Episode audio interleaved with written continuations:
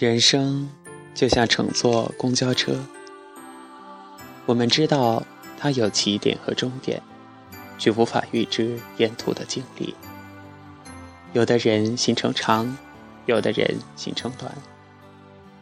有的人很从容，可以欣赏窗外的景色；有的人很窘迫，总是处于推搡和拥挤之中。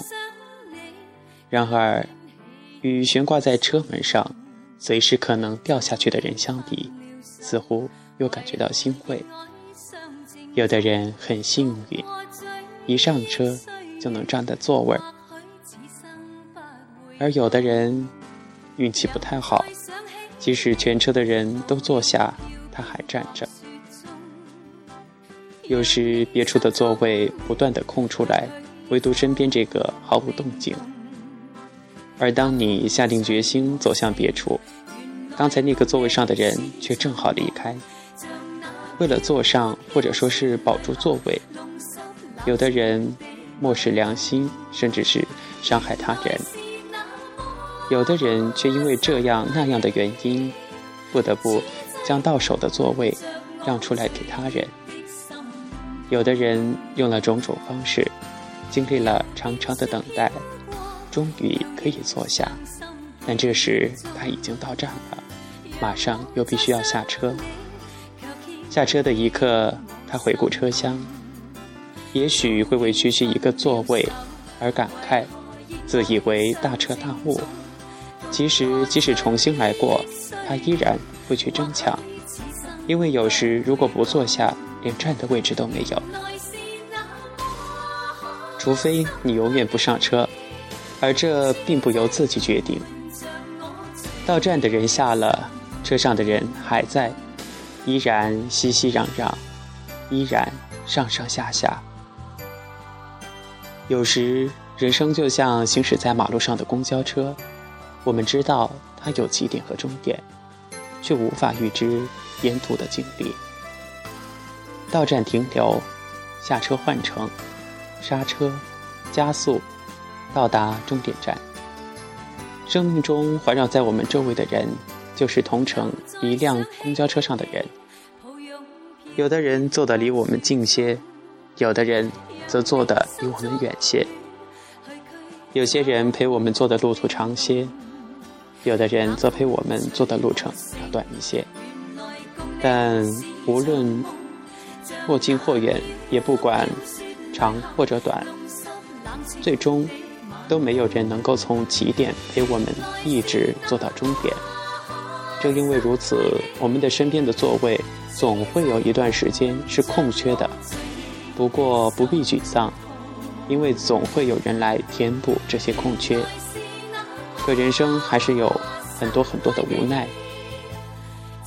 就比如，有的人分明坐在我们身旁，而我们却视若无物。有的人的确是已经离开了，而我们却依然相信他还在身边。有的人坐在我们身边，感觉无话可说，等到人下车了，却发觉还有好多想说的没有告诉他。有的人我们坐在一起，可谓无话不谈，等到这个人下车。却把谈论的东西又全都忘记了，不知道这是不是真正的用心的在和他谈话。有的人中途换座是因为讨厌身边的人，有的人却是因为想离自己喜欢的人近一些而换了座位。有的人中途换座位是想换个角度看一下窗外的风景，有的人却是想换个角度看一下坐在身边的人。有些人，我们认为可以一起走到终点，可是人家却因为窗外的风景，半路就下了车。有的人，我们感觉下一站肯定会下车，可是他们却一直坐在我们身边。有的人呢，认为坐得近的人才是关心自己的人，有的人却觉得远了的人心更近了，还有的人觉得窗外的风景是最美的，而有些人。却认为坐在身边的人才是最美的风景。坐在人生的公交上，永远真切的怀念和感谢曾经坐在我们身边的那些人，不管给我们带来的是欢快、快乐，还是悲伤、痛苦，我们都应该感谢这些坐在我们周围的人，让我们少了一些孤单和寂寞，多了一些快乐和欢笑吧。坐在人生的公交车上，渐渐的，我们都学会了珍惜和包容此刻正坐在身边的这些人。也不管下一站某个人是不是会下车，还是换座。不要想太多，因为每个人呢都有权利去选择自己心中最美的风景，每个人都有去追寻自己理想的权利，所以。我们有缘分才上同一辆车，有缘分才能够坐在我坐在你旁边，你坐在我旁边。